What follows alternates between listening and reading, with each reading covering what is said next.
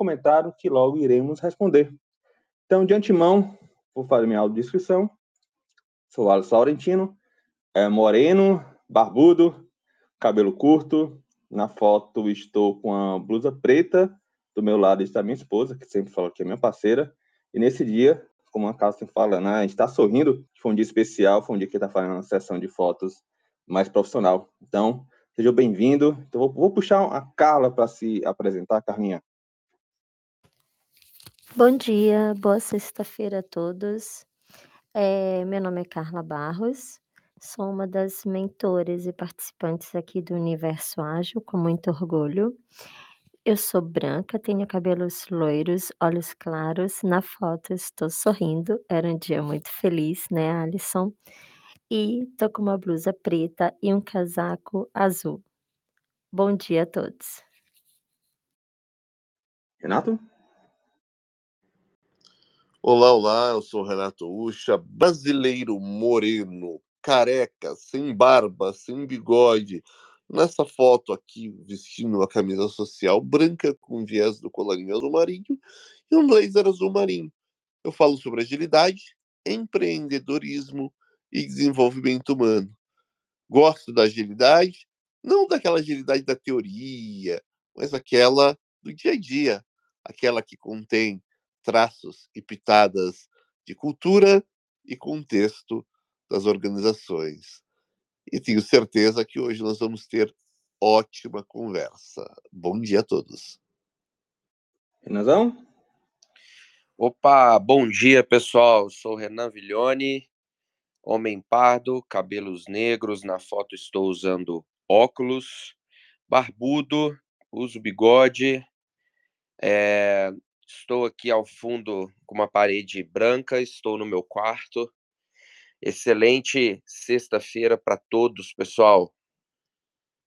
E para a gente começar, né, eu já subiu o palco o Carlos ou Cadu. Então, Cadu, bom dia, se apresente, faça a autodescrição e já vamos puxar o tema de hoje, tá bom? Beleza. Bom dia a todos, espero que todos estejam bem nessa sexta-feira. Bom, minha audiodescrição é homem branco, é, na foto estou sorrindo, barba para fazer, topete razoavelmente grande para o lado esquerdo e um fundo bege, camiseta cinza. Muito feliz de estar aqui nessa manhã e vamos falar um pouquinho aí. Então, convidei o, o Carlos, ou melhor, Cadu, né? a gente participou também do momento do, do podcast em qual estou junto com minha esposa, que é o Agiliza Podcast. E o Cadu está trazendo um tema bem interessante que é, é, o efeito de uma boa inicialização de um time ágil. Lógico que isso vai ramificar outros temas. Mas, Cadu, que tema é esse? Por que tu quis puxar e trazer esse tema para hoje?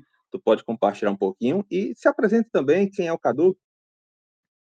Claro, Alisson. Bom, eu atuo na área de tecnologia há mais de 12 anos, passando pelas áreas de governança, projetos, PMO, até chegar e conhecer a agilidade. E hoje atuando como consultor de agilidade na Luiza Labs, é, fiz uma alteração recente aí, né, um novo desafio. E assim como o Renato comentou que gosta de agilidade fora da, do, da teoria, acho que eu também, acho que todos aqui devem beber muito dessa água, que lá no começo fazia muito sentido, né? A gente gostar muito da teoria, acho que era um, era um desafio e era uma novidade para todo mundo, mas a gente começa a, a, querer mais, né? Conhecer um pouco mais e fica querendo ou não vir um hábito nosso, né? Vira uma rotina nossa, nossa falar sobre isso. E por que, né? Falar sobre inicialização de times. É, eu vejo às vezes a gente está num cenário onde a gente cada vez mais os times, as empresas estão se expandindo, né? Claro que em algum movimento reverso também algumas estão reduzindo, mas olhando os últimos dois anos aí, acho que é um cenário muito de expansão e grande parte dessa expansão eu acabei acompanhando em algumas, algumas organizações aonde não se dava esse valor, né? Que era colocar as pessoas na mesma página, explicar, entender o cenário, falar sobre onde as pessoas vão trabalhar, é, com o que elas vão trabalhar, que tipo de produto, que tipo de projeto, fazer uma, uma nem que seja uma pequena interação, criar conexões entre as pessoas. E eu presenciei muitas empresas que faziam times, né? E o raio squatizador, né? Squadizador, colocavam as pessoas dentro das squads e aí no outro dia elas tinham que começar já a trabalhar e daqui duas semanas queriam. É, o pessoal já começava a cobrar métrica, cobrar entrega. E acho que o, o a pauta de falar sobre como inicializar, né? A gente sabe, e por que né, times ágeis? Porque a gente está num contexto hoje muito de agilidade, de squads e esse mundo que a gente vive. E falar sobre como inicializar é trazer uma abordagem um pouco diferente da tradicional, né? Sair um pouco daquele onboard onde fala só da empresa, onde a gente foca só em alguns aspectos organizacionais, mas olhar também para as pessoas que estão fazendo parte desse time, aquilo que elas, aonde elas querem chegar, como elas querem chegar, como a empresa pode ajudar para isso. Então, foi, foi com base nisso que sugeri a pauta e a gente trazer para discussão. Massa. É, alguém quer fazer, começar a esquentar? Puxa, Carlinha, Renan? Eu queria fazer uma pergunta para o Carlos, que é, ou para o Cadu, peço desculpas. Cadu, eu vou fazer uma pergunta bem básica que eu acho que é também para a gente ir alinhando também o conhecimento de todos e depois a gente chegar nas provocações, que é, por onde começamos? Eu acho que essa é uma pergunta essencial, que é, na, na vida real, se eu tivesse que fazer isso agora com uma equipa minha, por onde eu começaria? Por onde que você sugere que sejam os primeiros passos? Boa, Carla, boa, obrigada. É, vamos lá, inicial, né? É, vou falar um pouco da minha experiência, tá? E de, de, tudo que eu já, já presenciei. Acho que esse primeiro passo ele é importante as pessoas se conhecerem, né? Falando sobre teoria de Tuckman, a gente sabe lá naquele primeiro, na primeira etapa, né, de formação. E aí, claro que vida real a gente tem que trazer um pouquinho do conhecimento teórico, né, e aplicar da melhor forma possível para o nosso dia a dia. Então, falando sobre Tuckman, falando sobre formação, e aí eu brinco com quando eu estou fazendo meus workshops sobre, sobre práticas de team building, de que formação é aquele momento do Big Brother, e aí eu sei que algum momento aqui alguém já deve ter assistido o Big Brother naquele primeiro dia, onde as pessoas entram correndo, todo mundo de mão dada, aquela felicidade compartilhada. Só que se a gente não fizer alguns acordos, alguns alinhamentos, se as pessoas não se aproximarem nesse primeiro momento que é tão importante, a gente acaba se perdendo, que logo se, se você acompanhar ali, logo começam os conflitos, as brigas e etc. Muitas vezes por falta de conhecimento é, entre as pessoas ali, muitas vezes por, por realmente falta de definições.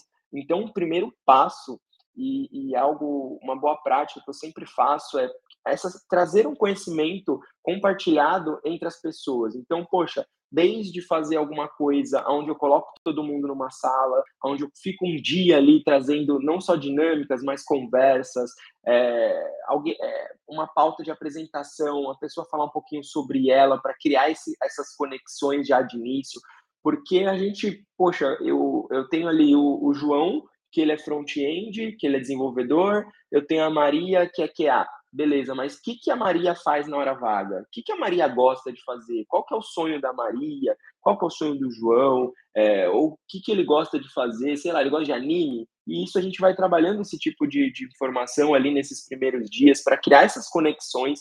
Claro que isso é, de forma consciente também, né? Sem expor as pessoas, dar espaço para elas. Quem quiser falar um pouco mais, ser, é, compartilhar um pouco mais da sua vida, que compartilhe. Assim como a gente sabe que no nosso cenário também, ele, em alguns momentos, tem pessoas que não gostam, não vão se sentir bem, a gente também respeitar e achar um modo de inteirá-las, né?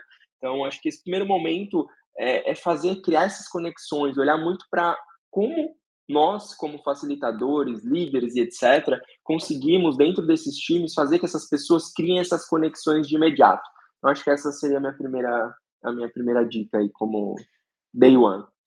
Cadu, pergunta. É óbvio que tem pessoas que não se sentem confortáveis para falar sobre o que gosta de fazer, é, se abrir e entrar nessas questões pessoais. Né? Então, por exemplo, digamos, e, e às vezes até por algumas razões é, um pouco mais ligadas à própria cultura da empresa. Então, imagina que uma pessoa que seja LGBTQIAP+, que não se sente confortável nesse primeiro momento em abrir e expor para todo mundo as preferências dela naquele momento. É, não é constrangedor? Não pode ser constrangedor uma atividade como essa? Pode sim, Renato. Acho que é, tem que tomar muito cuidado com o tipo de direcionamento que a gente vai dar nesse primeiro momento, né? Então, acho que é, eu acho que isso, falando principalmente desse tipo de assunto, onde é um pouco mais delicado e a gente sabe que existem ainda algumas questões muito fortes, tem tanto dentro de organizações como dentro das pessoas, né? Então, acho que seria talvez um, um, uma evolução, assim. Né? Primeiro, acho que a gente precisa construir um ambiente seguro ali, né? Onde existisse segurança psicológica para que essa pessoa se sentisse à vontade para compartilhar uma informação dessa. Então, sempre nessas primeiras abordagens, eu tento não é, criar conexão sem também chegar nesse nível de exposição para as pessoas, que não seja algo desconfortável. Então, poxa, fala um pouquinho sobre o que você gosta de fazer, um pouquinho sobre o que você gosta nas horas vagas, um hobby, é, sei lá, desde brincando, sei lá, o time de futebol, o signo, coisas mais leves. Aí, com, com a evolução desse time, e aí a gente está falando de uma. É, é, é, os dias vão passando, e aí a gente pode trabalhar esse tipo de, de outras pautas, claro, um pouco mais, às vezes, inclusivas, com outros aspectos, e principalmente nós, como lideranças, enxergando isso, a gente tem que trazer essa pauta, sim, porque a gente tem que dar é, conforto e segurança para essas pessoas também, para elas se sentirem à vontade, para serem quem elas são, né? Mas eu acho que no primeiro momento eu tento sempre trabalhar com informações onde não, não chegue nesse nível de exposição para as pessoas, onde não traga algo que ela pense que não pode compartilhar ou que realmente deixe ela desconfortável. Pelo menos a minha opinião, não sei o que vocês acham. Queria complementar com mais um, um, outro ponto que eu observo. Muitas vezes a empresa acaba contratando um profissional de agilidade com a visão de que eu preciso apertar o meu time para que ele entregue mais. E o profissional de agilidade é a pessoa que vai fazer com que o time entregue o dobro na metade do tempo. E dentro desse cenário, não parece que parar o time para ficar com conversinha é, não vai trazer resultado nenhum, é, é um bate-papo que vai, pelo contrário, prejudicar a produtividade. Quer dizer, a empresa já está é, eh, ansiosa porque sente que o time precisa ser apertado para entregar mais. Né? É aquela história da corda, né? A, a corda precisa estar tá esticada, ela não, não pode estar tá muito esticada porque ela vai romper, ela não pode estar tá frouxa porque senão não traciona o resultado da empresa, né? É, não cria um desconforto gerencial? Queria que você comentasse um pouco mais sobre essa experiência dentro das empresas em que você passou. Se em algum momento criou-se esse desconforto gerencial e como que você lidou com isso? E só para complementar um pouquinho do que o Renato falou, desculpe, Cadu, é, como, como fazer ou como vender né, esse investimento de tempo para criar esse ambiente seguro que a gente está falando. E, e pega o gancho do, do Usha, como também mostrar né, para a empresa que é necessário ou vale realmente esse investimento para a gente conseguir, de alguma forma, performar, entregar mais resultado. A gente, a gente chegou no momento onde entendo sim, eu sou um cara muito pragmático para algumas coisas, inclusive sempre sou um cara que vou, vou, vou, ponderar muito a coisa do lúdico dentro do ambiente de trabalho, mas a gente tem que olhar para pessoas também, porque no final das contas são pessoas que entregam resultados. Então nada adianta eu querer apertar essas pessoas se eu não olhar com olhar realmente de, de, de gerir pessoas, de gerenciar pessoas, né, e, e querer que essas pessoas desenvolvam da melhor forma possível e tem, tem pesquisas recentes aí que, que depois até preciso só achar o, a pesquisa referência, mas até compartilhei essa semana no meu, no meu LinkedIn, onde falam né, que as empresas que as pessoas se sentem felizes em trabalhar ali, que não se sentem é, pressionadas. Claro que isso na medida do possível, não estou falando que a gente precisa estar tá na Disneyland e nem que a gente precisa receber com MMs, tá? Estou te dizendo que a gente tem que ter ambientes seguros e confortáveis para as pessoas desenvolverem as melhores funções ali, desenvolver o melhor papel. E aí, quando eu falo disso, tem números que falam que as pessoas entregam mais, que as pessoas conseguem ser mais produtivas se elas conseguirem se sentir felizes no ambiente de trabalho. E aí, tudo isso é consequência de você também olhar para pessoas. Então, o momento que eu pego ali, e eu não preciso de um dia inteiro, de uma semana inteira para fazer esses alinhamentos, para trazer essas pessoas e criar esse tipo de conexão. Pode ser duas horas no início de uma, no início de uma semana, pode ser no início do time ali, pegar duas, três horas falando um pouco de uma experiência de uma empresa que tem 40 mil funcionários e, e, a empresa ela pede, todos os times, ou grande parte dos times que iniciam, pedem que o time de agilidade faça esse tipo de trabalho, eu acho que o valor está aí. O valor está em realmente as pessoas saberem o que elas estão fazendo, saber o objetivo do time, isso ser compartilhado porque eu posso colocar todo mundo numa sala e cobrar produtividade, só que ninguém sabe para onde está indo exatamente. Cada um vai estar tá na sua caixinha e falando de agilidade, falando de colaboração, falando de transparência, eu acabo perdendo tudo isso que a gente fala, a gente prega aqui como como xiitas e catequistas, né, da agilidade, sendo que a gente poderia fazer movimentos pequenos, ajustes pequenos durante os times e consequentemente as coisas começam a melhorar. É uma coisa que eu falo muito a maioria das empresas elas têm times onde os times não sabem o objetivo deles, elas não sabem às vezes o, o que, que o produto traz de resultado para a organização, o que, que aquele produto faz para o mercado, que, que isso traz de benefício. E, e às vezes as pessoas elas estão ali só construindo, elas só são tarefeiras, elas acabam esquecendo e elas não conseguem nem opinar, elas não conseguem nem participar de algo maior por conta dessa limitação. Então, eu acho que quando a gente fala de tempo e de conversinha, é, eu acho que a melhor forma de vender é essa, é falar um pouco sobre pessoas. Eu acho que temos que olhar para resultados, temos que olhar para produtividade, sim, mas a gente tem que olhar para pessoas também. Falando de um, de, de, um, de um momento onde um a cada, é, de dois a cada dez profissionais, aí um a cada dez profissionais estão sofrendo burnout, é, olhando o cenário que a gente vive, acho que a gente precisa falar de pessoas, a gente precisa trazer essas pessoas para próxima, a gente precisa fazer esse tipo de de conversa, que não é só resultado. A gente precisa, e consequentemente o resultado vem, tá? É, mas é algo necessário, pelo menos na minha opinião.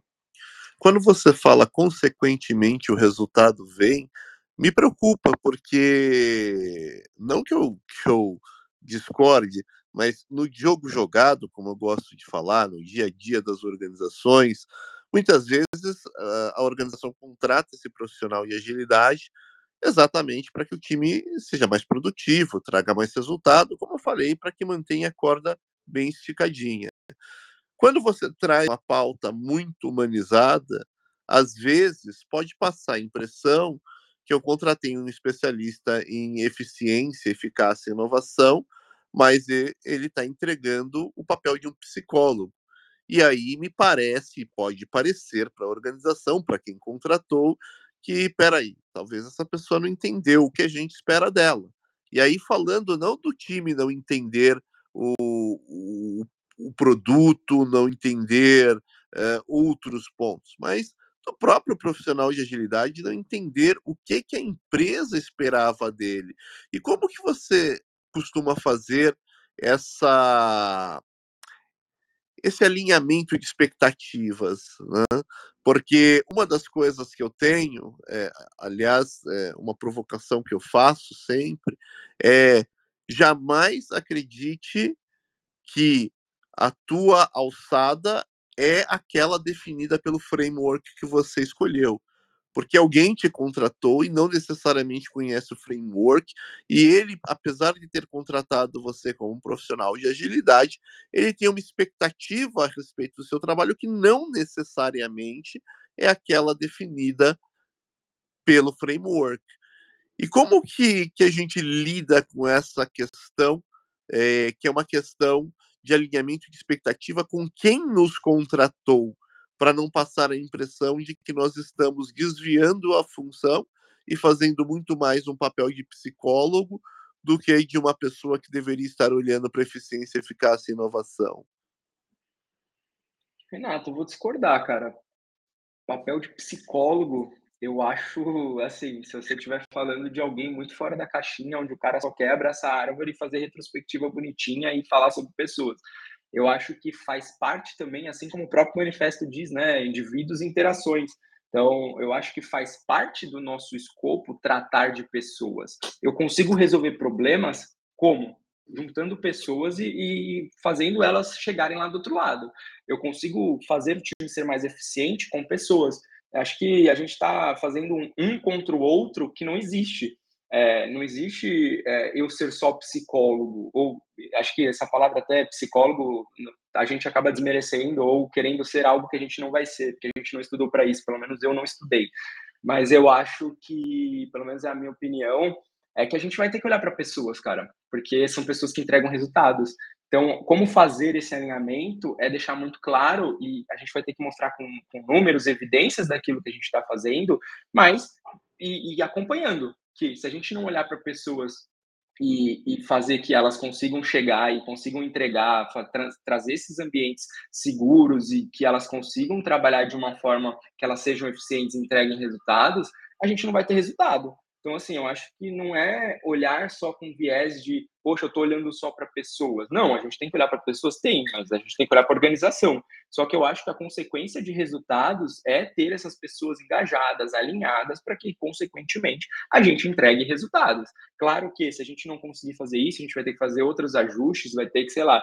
E aí é um, é um ambiente muito de contexto mas eu não, não, consigo enxergar com essa visão de que a gente só está falando sobre pessoas.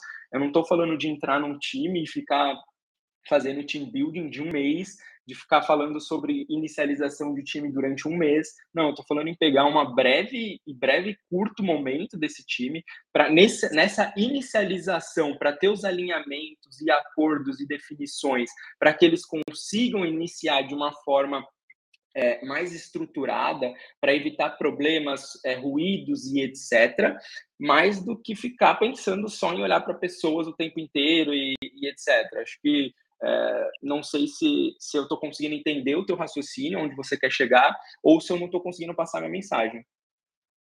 Eu vou, pegar um ponto agora, é, desculpe, Ucha, é, e o Cadu falou bastante. Eu, eu vejo, e compartilhando também meu ponto, hoje eu estou numa empresa uma nova consultoria, estou com 29 dia hoje, ou seja, tem nem um mês que eu entrei na empresa, e estou nesse ponto, né, de entender o time, eu acho que essa temática veio muito a calhar também no momento que eu estou vivenciando. Eu pego muito os dois pontos que foram puxados até o momento, né, pessoas e resultados, né, e meu ponto sempre está sendo, e sempre puxo isso, aos pouquinhos, entender o cenário em que os times estão trabalhando. Aliás, o meu contexto é que o time já vem trabalhando há mais ou menos um ano juntos. Houve alguns ajustes, algumas pessoas saíram, outras entraram, mas o core realmente do time é o mesmo, há quase um ano. Então ele já se conhece muito bem. Então já já teve, para mim é um ponto positivo isso. Então o que eu venho trabalhando nessa, acho que essa é a terceira semana, é basicamente entender o cenário e aos pouquinhos a gente ir evoluindo, entendeu? Pegando alguns pontos que possam ser melhorados, entendendo o time, eu estou fazendo team build com, com time mais, mais individualmente também, para entender cada um. E, e, assim, sempre alinhando, né? Resultado e pessoas, pessoas e resultados. É, no meu ponto de vista, eu acho que é mais um equilíbrio e sempre mostrando o impacto das pessoas trabalhando e, no caso, engajadas e mostrando o resultado alcançado. É, é, eu tento trazer isso, aí eu queria saber de vocês. É, faz sentido isso? É um caminho é, interessante? Eu queria mais entender também de vocês sobre até esse momento que eu estou vivenciando, tá bom? Alisson, é muito interessante essa, esse seu, seu ponto, né? Esse levantamento que você acabou de fazer. Cara, vou, vou passar minha visão, tá? É, eu. Me permite aqui, Cadu, te chamar de Cadu. É, eu, eu tendo a concordar, né, tanto com, com o Cadu e com o Usha. É, eu acho que eu, dentro da minha experiência, eu acabo ficando aqui um pouco no meio termo, né? É, por que, que eu falo meio termo? É, se não me engano, essa frase é do Simon Sinek. Se você não entende pessoas, você não entende de organizações. Né? Organizações são feitas por pessoas. É, E se você não vai entender delas, muito provavelmente você não vai conseguir, talvez, fazer uma transformação só com números. É, ontem à noite eu tive a oportunidade de, de dar uma palestra, né, falando sobre um trabalho de agilidade que a gente vem tocando há um ano e meio, pelo menos. E a maior parte das ações, é, é arrisco a dizer que 80% das ações é, foram em cima de pessoas, para pessoas e totalmente voltada a pessoas. É, e aí, por que, que eu também tendo a concordar um pouco com o Usha, né? Nesse meio termo que eu citei. É, muitas vezes, né, a gente rodava ali Moving Motivators, moda, é, rodava o modelo de Tuckman, a gente rodava né, vários modelos de team building, né, team topologies e crews lá, né, do modelo Anfix, é, mas ao mesmo tempo é, precisa haver certo grau, na minha visão, de pragmatismo para dizer o seguinte: olha, é, o resultado organizacional que se espera obter é este. Né? Nós temos aqui que reduzir é, o esforço, reduzir burocracias, melhorar processos, atender o cliente melhor. É, então, somente com números, muito provavelmente, dentro da minha experiência, a gente não vai conseguir atingir.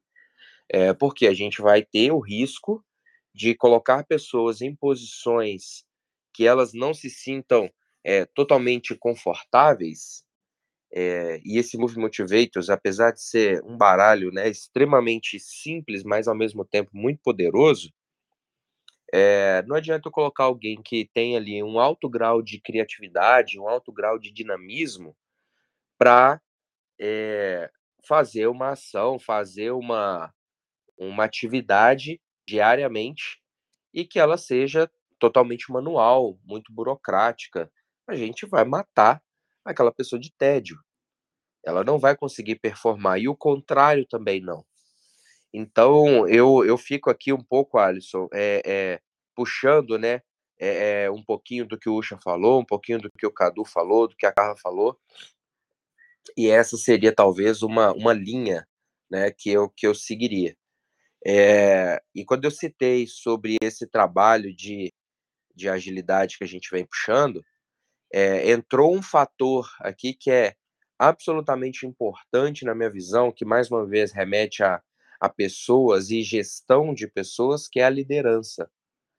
É, é muito é falado sobre ah, a liderança precisa é, melhorar, a liderança precisa ter certo grau X de maturidade.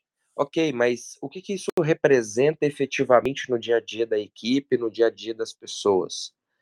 É, e a gente fechou ontem essa, essa palestra, esse bate-papo, falando de confiança. É, precisa, é, em alguns casos, né, haver ali certo grau de autoridade, ou né, falando aqui de uma autoridade não com uma conotação ruim, mas uma autoridade para tomada de decisão, atos de liderança. É, mas, ao mesmo tempo, precisa haver muito a questão confiança. Eu preciso confiar e eu preciso ensinar, né, enquanto líder, a minha equipe, as minhas equipes, que existe um caminho ali a ser seguido. E aí, enquanto líder, eu vou pavimentando, eu vou dando ferramentas, aporte, informações para que essa equipe ela vá aos poucos, né, que esse é um movimento no médio e longo prazo, é, se tornando cada vez mais auto-organizado, autogerenciado, mas sempre com um objetivo absolutamente claro. Esse objetivo, ele tende, né, a, a, a criar um caminho, criar um alinhamento, um fit é, para que essas pessoas realmente queiram trabalhar em equipe, queiram trabalhar em conjunto, com colaboração e confiança para atingir esse, esse objetivo. Quero só, Cadu, fazer um, um ponto aqui importante, que um dos meus papéis aqui não é defender A ou B, né? Uma das coisas que eu sinto e que me frustra muito e que eu acho que acaba frustrando o profissional que está fazendo transição de carreira ou que está começando agora nessa parte de agilidade, é participar de fóruns onde todo mundo se encanta com a teoria. E a teoria é muito bonita, e eu não discordo de você, eu não discordo da, da questão é, da humanização, de que a agilidade é mais sobre pessoas do que sobre processo, de que todo CPF, CNPJ é, na verdade, um conjunto de CPF. Então, se você não entende de pessoas, você não entende do negócio. Mas o meu papel aqui, muito importante, é ajudar as pessoas que estão nesse momento de transição a entender um pouco da realidade. É por isso que eu trago essa provocação do jogo jogado, né? Porque muitas vezes a gente se encanta com a metodologia, com a ciência, com o fato, e talvez a empresa ou quem contratou não está na maturidade para entender a ciência. E, e tudo bem, assim, o nosso papel vai ser conquistar e ajudar nessa transformação, nessa jornada, mas não é do dia para a noite. E eu vejo muito profissional de agilidade nas mentorias que eu faço, vindo para mim desabafar que, cara, que a empresa não é ágil coisa nenhuma, que não sabe por que foi contratado, que não tem espaço para promover as mudanças que gostaria. É, e as minhas provocações aqui são muito no sentido de ajudar essas pessoas a terem uma visão do dia a dia que talvez não seja tão romântico quanto a teoria. Eu acho que isso traz um diferencial, inclusive, para o Jornada Ágil 731, onde a gente não está aqui apaixonado pela, pelo processo, estamos apaixonados pelo problema. E quando o Alisson traz esse ponto que ele trouxe, o que eu gosto, eu falo muito por mim, tá, Alisson? Se eu estivesse lá na tua pele nesse momento, não sei se funcionaria, mas o que eu buscaria fazer primeiro é compreender qual que é a dor do gestor. O gestor do time, o que que, o que, o que, que incomoda ele no dia a dia. E depois eu buscaria entender qual que é a dor do time. O que, que está incomodando o time no dia a dia. Eu começaria a olhar onde existem sinergias, né? onde as dores elas é, têm pontos de conexão eu começaria endereçando por aí. E aí as ferramentas de agilidade funcionaria como uma caixa de ferramenta mesmo. Não necessariamente eu iria pegar um framework ou um modelo e querer aplicar de ponta a ponta. Imagina que eu tenho lá minha, minha chave, minha, minhas chaves de fenda, né? Eu não tenho uma única chave de fenda, eu tenho a chave de fenda normal, a chave Philips, a chave estrela, a chave enfim, de vários tamanhos diferentes.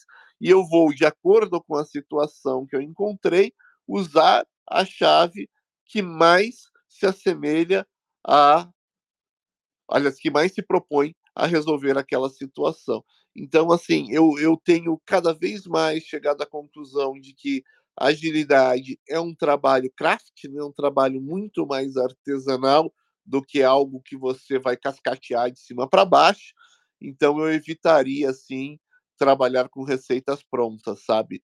Mas muito tato e muito focado em qual problema eu quero resolver. Nesse momento, eu preciso identificar a dor do gestor, dor do time, onde elas se onde, onde tem sinergia entre elas e vai ser o primeiro passo. O primeiro passo de muitos que vem pela frente, sabe? Desculpa, Cadu.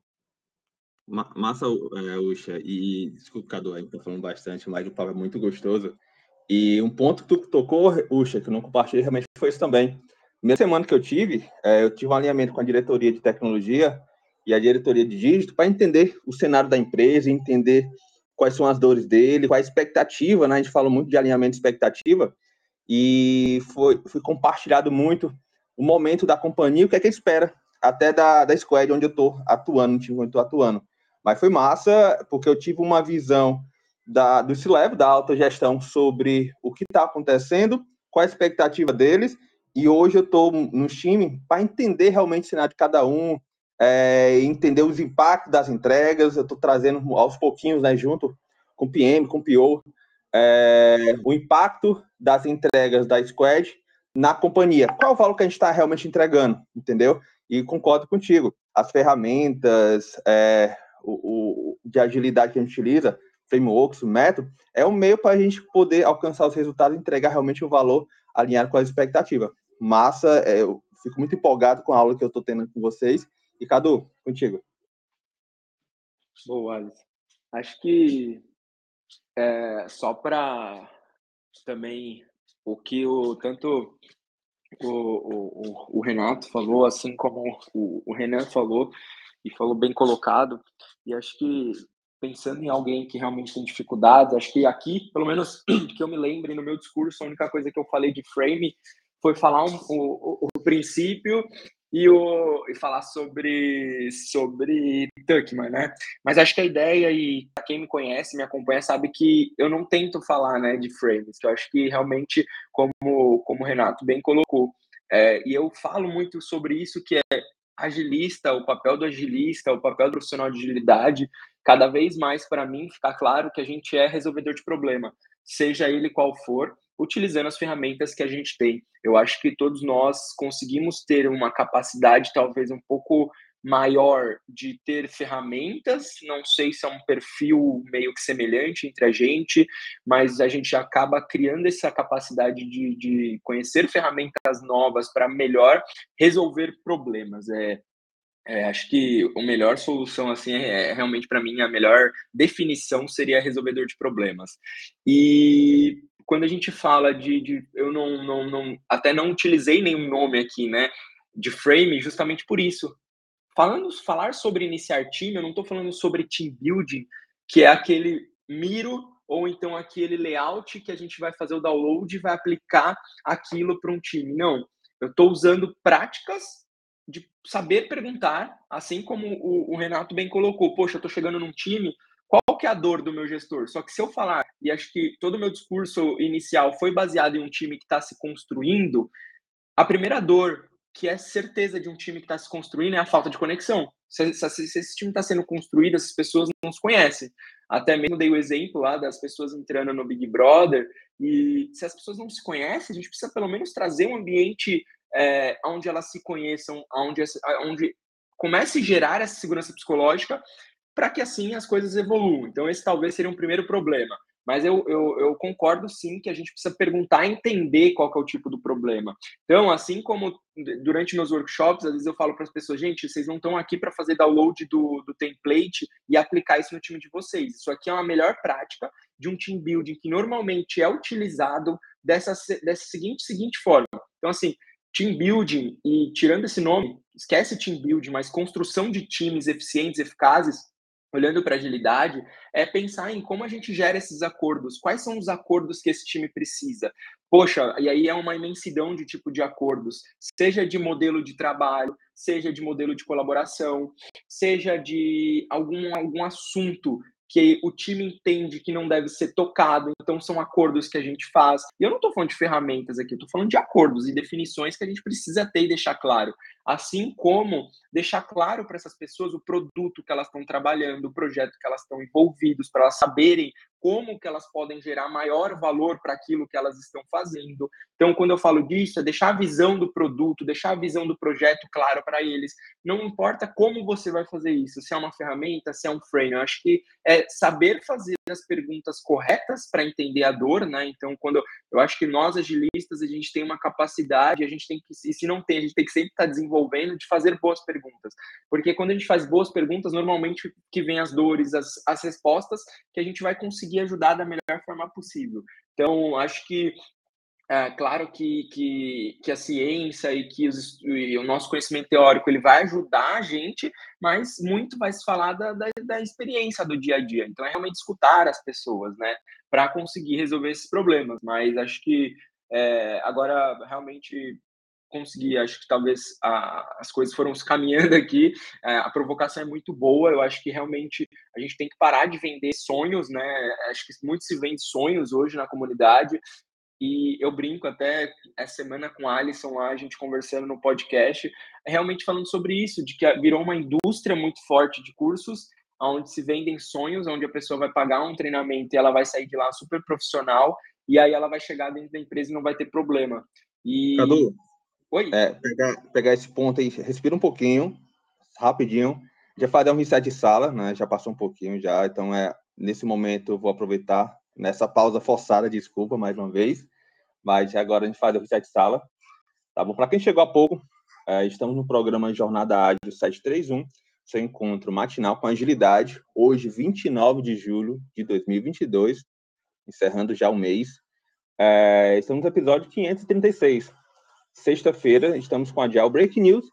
Nesse momento, com os curadores e moderadores Carla Barros, Renato Ucha, o Renan Viglione e nosso convidado de hoje, Carlos Eduardo Cadu.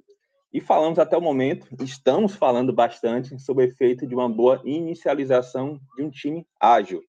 E quem desejar contribuir é só levantar a mão ou enviar uma mensagem no chat ou para cada moderador. E aproveitando esse ponto, a gente, eu vi algumas discussões de muito é, algumas pessoas compartilhando. O Zago José falou o seguinte: vai ter algum momento que fala o seguinte. Também discordo se alguém contrata uma pessoa para otimizar e agilizar essa pessoa. Também discordo, né? Se alguém contrata uma pessoa para otimizar e agilizar, essa pessoa tem que entender que o resultado só pode vir pelas pessoas. O Elton Chagas, debate muito interessante. É, as barreiras estão aí. A forma de como quebrar essas barreiras que é o segredo. O Leopoldo compartilhou bastante também. Empresas são compostas por processos e pessoas. Processos são desenvolvidos por pessoas, com pessoas, para pessoas. Quem não entende de pessoas não entende de nada. Máquina só funciona depois de programadas por pessoas. Ele complementa ainda. Uxa, é uma, uma pequena provocação. Se a teoria não é importante, então qualquer um pode implantar conceitos de agilidade nas organizações, ou o profissional tem que conhecer as técnicas e ferramentas de agilidade. Então, no caso aí, já é um, um ponto. Uxa, tu quer puxar esse ponto e depois o Cadu volta? Vamos lá, ótima provocação.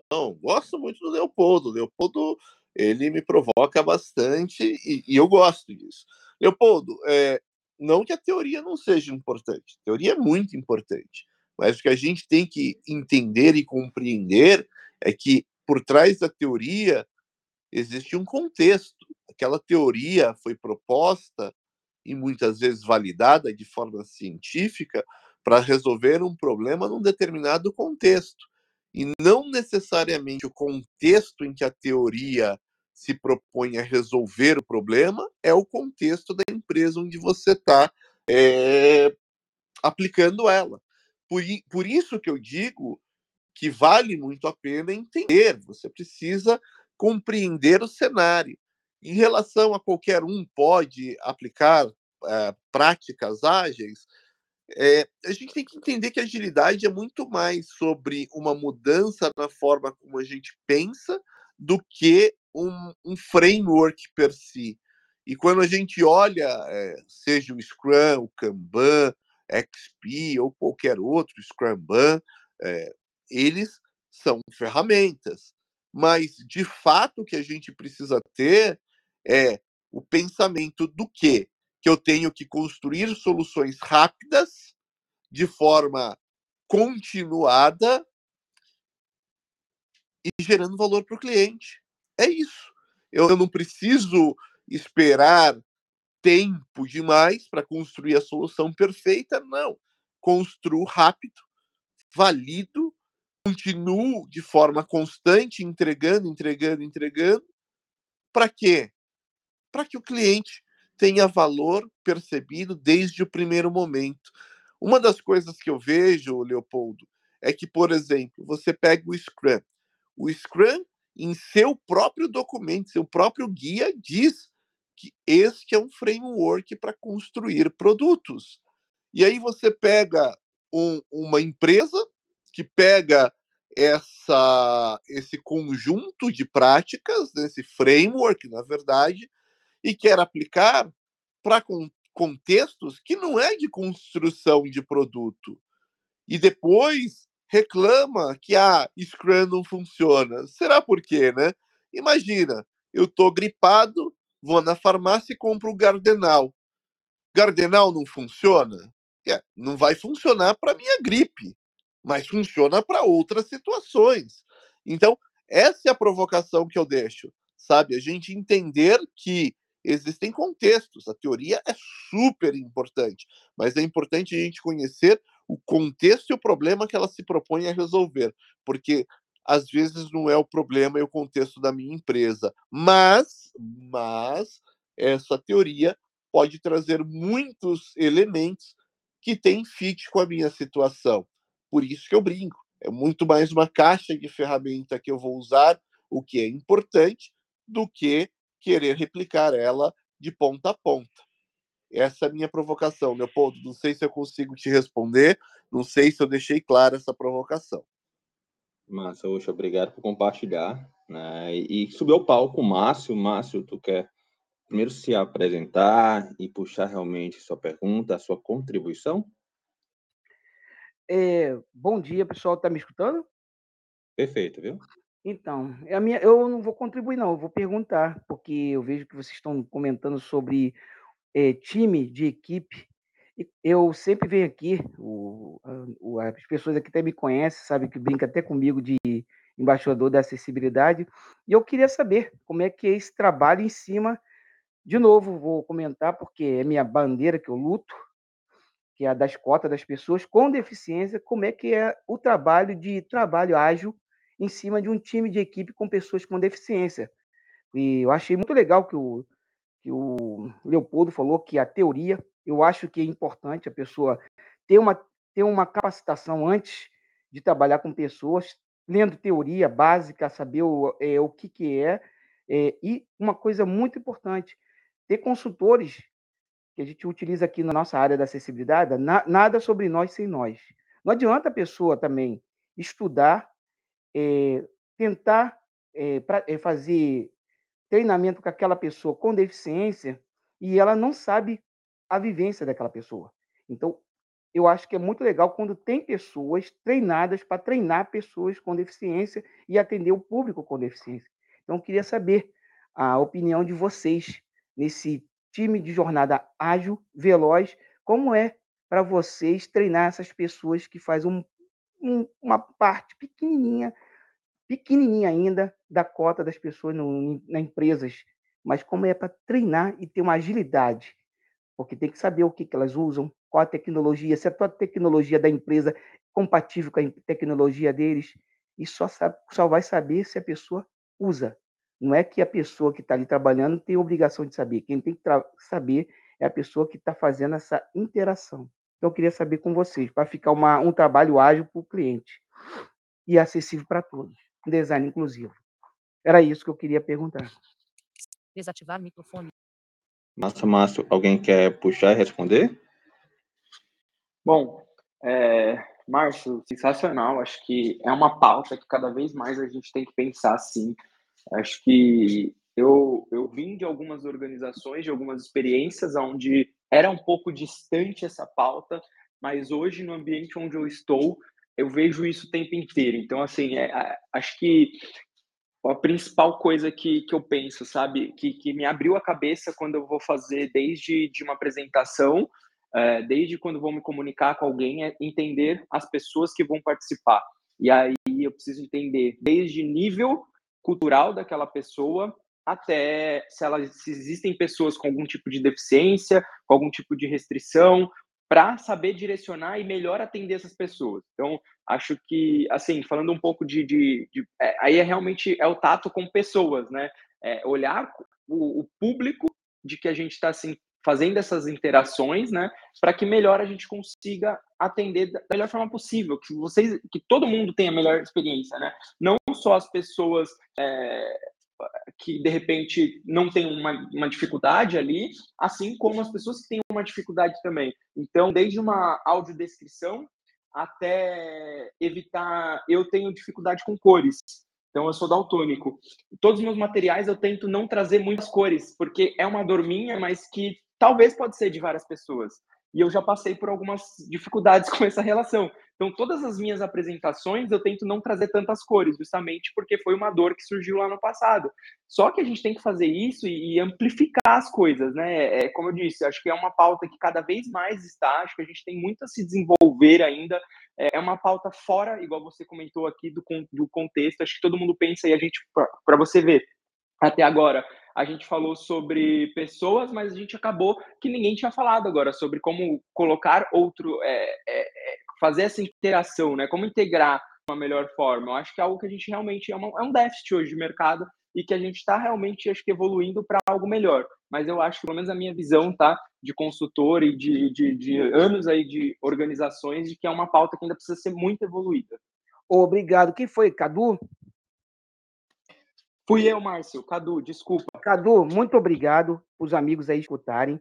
Você falou do daltonismo. São três tipos de daltonismo.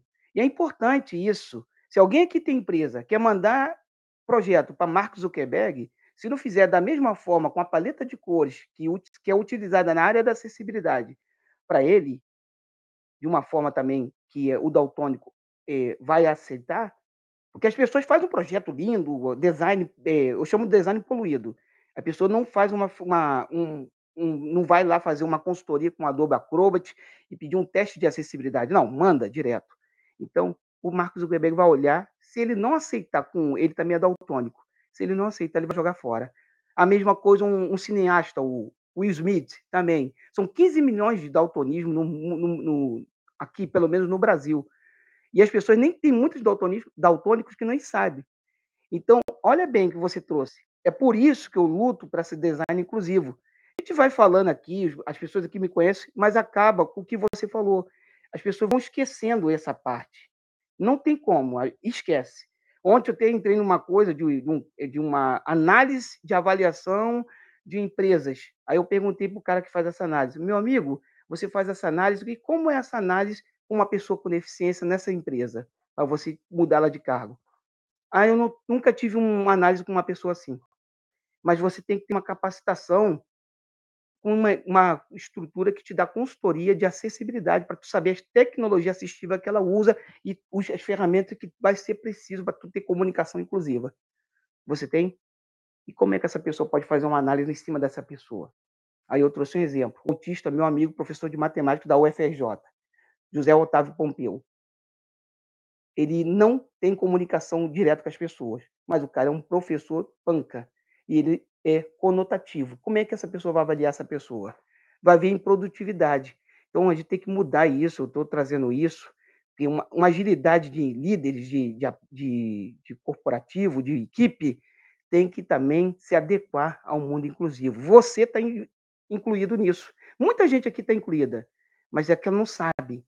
O daltônico já considera um déficit. Então, é também.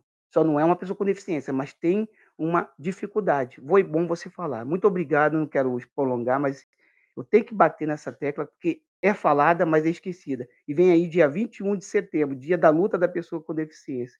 É só esse dia que é ligado e depois fica invisível. Então é importante.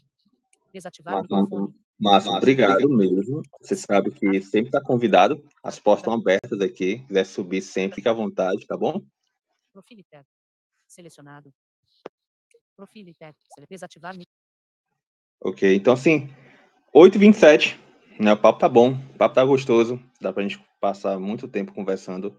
É, o Leopoldo é, respondeu aqui, Uxa, e só para compartilhar outras informações aqui, o Fábio Baldin colocou que o Agile Break News está virando uma roda viva ágil, bem legal.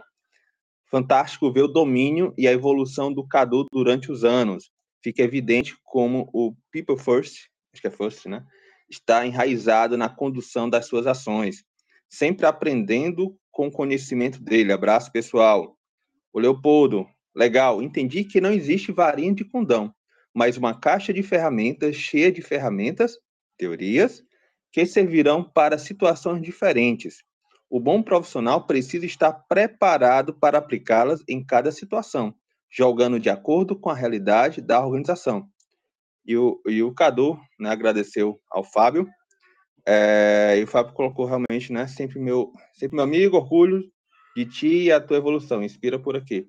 Então, é, vamos encerrar, né, 8h28, gostaria muito que vocês pudessem compartilhar, contribuir uma mensagem final de, do Agile Break News, e que, como todos sabem, né, o Universo Ágil tem todos os dias, às 7h31 da manhã, com temas diferentes, então, convido a todos, venham, uh, venham com a gente, 7h31 da manhã, verificar, compartilhar e trazer realmente temas relevantes para esse momento tão rico, tá bom? Então, gostaria muito, puxando o, o Márcio, Márcio, quer deixar algum recado para quem está nos escutando, quem está aqui, e depois tu puxa outras pessoas?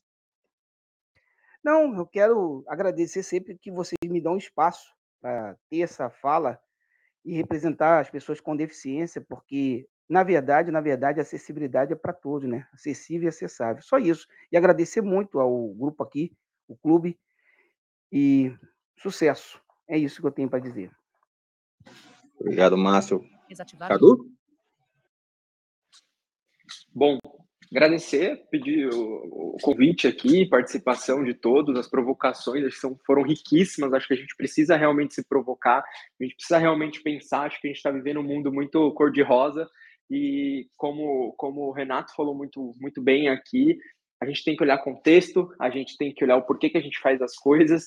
E acho que a minha última mensagem é, gente, agilista é resolvedor de problema, não é animador de festa, não. Então vamos para cima com, com o viés mesmo de trazer valor. Eu acho que a gente tem que olhar para nossa área aí, para nossa para o nosso âmbito com muito carinho, porque ele está sendo muito desvalorizado por conta desse olhar infantilizado e o negócio é resolver problemas, olhar para pessoas também, porque só assim a gente consegue sair do outro lado. E obrigado, gente. Valeu, bom final de semana para todos aí. Renan? Opa, muito bem. Mais uma excelente discussão. Obrigado, pessoal. Obrigado, Cadu, aí, pela sua disponibilidade, pelo tema, né, escolhido aí por você e pelo Alisson. Renato, sempre importante aqui nas suas provocações. Márcio, excelente exemplo, cara. Eu acho que sua pauta é importantíssima e infelizmente ainda pouco discutida, né, como você mesmo colocou. Mas eu, eu falo que esse cenário ele, ele vem mudando e vai mudar é, numa velocidade rápida. Né? As pessoas cada vez mais falando sobre isso, esse cenário vai mudar.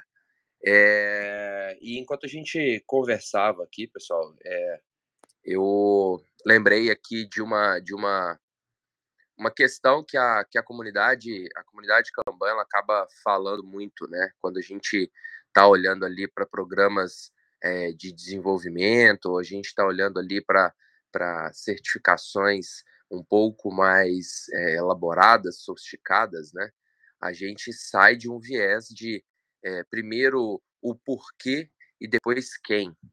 Né? E é, pesquisas e estudos recentes aqui que eu tenho feito, a gente começa a entender primeiro, né? A provocação é primeiro quem e depois o que ou o porquê. É, e casa muito com isso que a gente acabou de, de discutir aqui nessa última hora, né?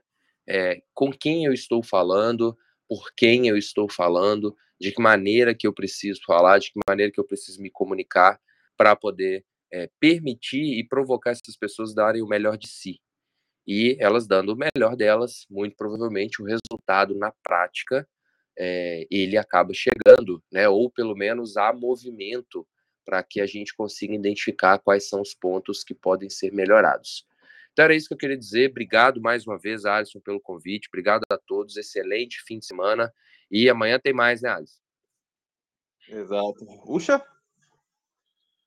Quero agradecer por mais uma sexta-feira, mais uma sexta-feira de muitas pimentas ágeis, das provocações do jogo jogado, do dia a dia. Quero agradecer as colaborações, a vinda do Cadu, todos aqueles que estão aqui na audiência, que participaram. Márcio que subiu, as pessoas que colocaram seus comentários no chat, que foram todos lidos aqui pelo Alisson. Márcio, queria só fazer um comentário. Eu, eu tenho, talvez, não sei se frustração é a palavra exata, mas eu nunca tive oportunidade, Márcio, de ter num time meu alguém com algum tipo de deficiência. Isso mostra, talvez, que exista muito, muito pouco espaço para essas pessoas nas empresas. E eu acho que a gente precisa trabalhar para trazer mais. Né? Eu tive a experiência de fazer um, um experimento, de participar de um experimento ali na Juscelino Kubitschek, é, para quem mora em São Paulo, não sei se conhece, com a. Me fugiu a, a, a, outra, o cruzamento ali, mas próximo ali da Juscelino Kubitschek, na região do Itaim, eu, eu participei de um experimento junto com uma ONG, onde eu fui vendado né? então eu estava momentaneamente cego naquele momento e eu tinha que caminhar ali pela avenida, pela calçada, obviamente. Eu tinha uma pessoa como guia que estava me auxiliando. E vendado, sem enxergar, só escutando barulho de carro passando. Imagina São Paulo, ali no coração do Itaim, barulho de carro que não para de passar, calçada irregular, e aí chega um, uma rua para atravessar, e o guia falando: pode ir que tá tranquilo. E o medo de dar o próximo passo. Né? É, quando você não, não enxerga, você está sendo guiado só pelo que você está escutando. E são momentos como esse que faz a gente parar para tudo, né?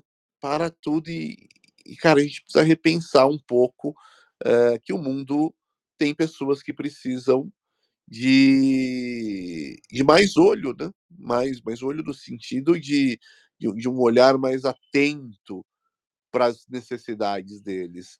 Eu, te, eu participei também de uma de um evento onde um profissional é, especialista em user experience, também cego, foi mostrar para a gente o que era usar alguns aplicativos aí. Então ele entrou num aplicativo que tinha toda a parte de acessibilidade. Então o aplicativo ia falando para ele é, onde ele estava, o que era. E aí ele entrou num outro aplicativo que não tinha essa preocupação com acessibilidade. E era bizarro assim. Ele entrava e a voz ia falando: label 1, label 2, botão 1, botão 2. E você fala, cara, não está comunicando nada para a pessoa, né? nada para a pessoa. Então, é, como o próprio Márcio trouxe, né, 15 milhões de pessoas, eu não sei se é só em relação à questão do daltonismo ou de que necessitam de algum de alguma condição específica, é muita gente para a gente simplesmente ignorar, né? E, e, eu, eu tenho essa frustração. Eu gostei, eu acho que eu aprenderia muito, mas muito, mas muito mais, podendo compartilhar e ter alguém é, com, com essas características nos times pelos quais eu já passei. Não, muito obrigado, mas só para terminar aqui, para não passar a hora, são 15 milhões só do daltonismo, mas assim, o censo antigo de 2010, que não foi renovado, na verdade, pessoas com deficiência são 45 milhões de pessoas com deficiência. E o censo novo, que foi feito pela instituição em Washington, dá 15 milhões de pessoas com deficiência no Brasil é, autodeclarada. Isso tirando transtorno, tirando que o transtorno é o autismo disléxico, estão tirando isso, tá? Pessoas com deficiência dá 12, 12 milhões. Por exemplo, 9 milhões de pessoas surdas, é, cegas, 6 milhões e 500 mil pessoas Cadeirante dá acho que 12 milhões. Então, é muita, é, eu falo, é, pessoas com deficiência física. E esse daltonismo não é considerado uma pessoa com deficiência. Então, é 15 milhões. Então, olha quanta pessoa tem alguma barreira e as pessoas não aproveitam isso. O que você está falando, isso traria, sim, para o Cadu agilidade. Por quê? Quando você falou do, do site, eu, eu vejo o site de todo mundo aqui. Quando o site me dá usabilidade, é a usabilidade para o idoso para criança, uma pessoa que aí vocês vão ter mais clientes. Então é isso. Quando dá usabilidade para a pessoa, você faz um menu. Esse menu vai trazer a usabilidade por legenda, vai trazer a usabilidade para quem? É só para o surdo? Não, a legenda não é do surdo, é para a pessoa de fora que está aqui no Brasil, quem é, é, estrangeiro. Ele, o site da Boticário, entra no grupo site do Boticário, lá tem o idioma, ele muda o site. Então ele não está vendendo só para brasileiro, ele está vendendo para o mundo. É essas, isso aí é o quê? Usabilidade e acessibilidade que andam de mão junto. Deixa eu fechar aqui, senão passa a hora aí do nosso amigo aí do Jornada Ágil. Depois a gente conversa mais. Um abraço, muito obrigado aí para fala. Barra de navegação, plugou, desativar. Massa, é, a discussão é muito rica. Mas assim, chegando no final, mais um Jalbert News, sexta-feira. Só quero agradecer e estar aprendendo muito com vocês. Boa sexta-feira a todos, bom final de semana e que amanhã todos estão convidados para mais é, um episódio do Universo Ágil com vendas ágeis, tá bom? 731. Bom dia, sextou e obrigado a todos. Sextou! Obrigado, galera! Grande abraço! Valeu, pessoal. Um abraço. Fechou. Um abraço para todos. Muito obrigado pelo espaço. Mão de vitória com de perimetro.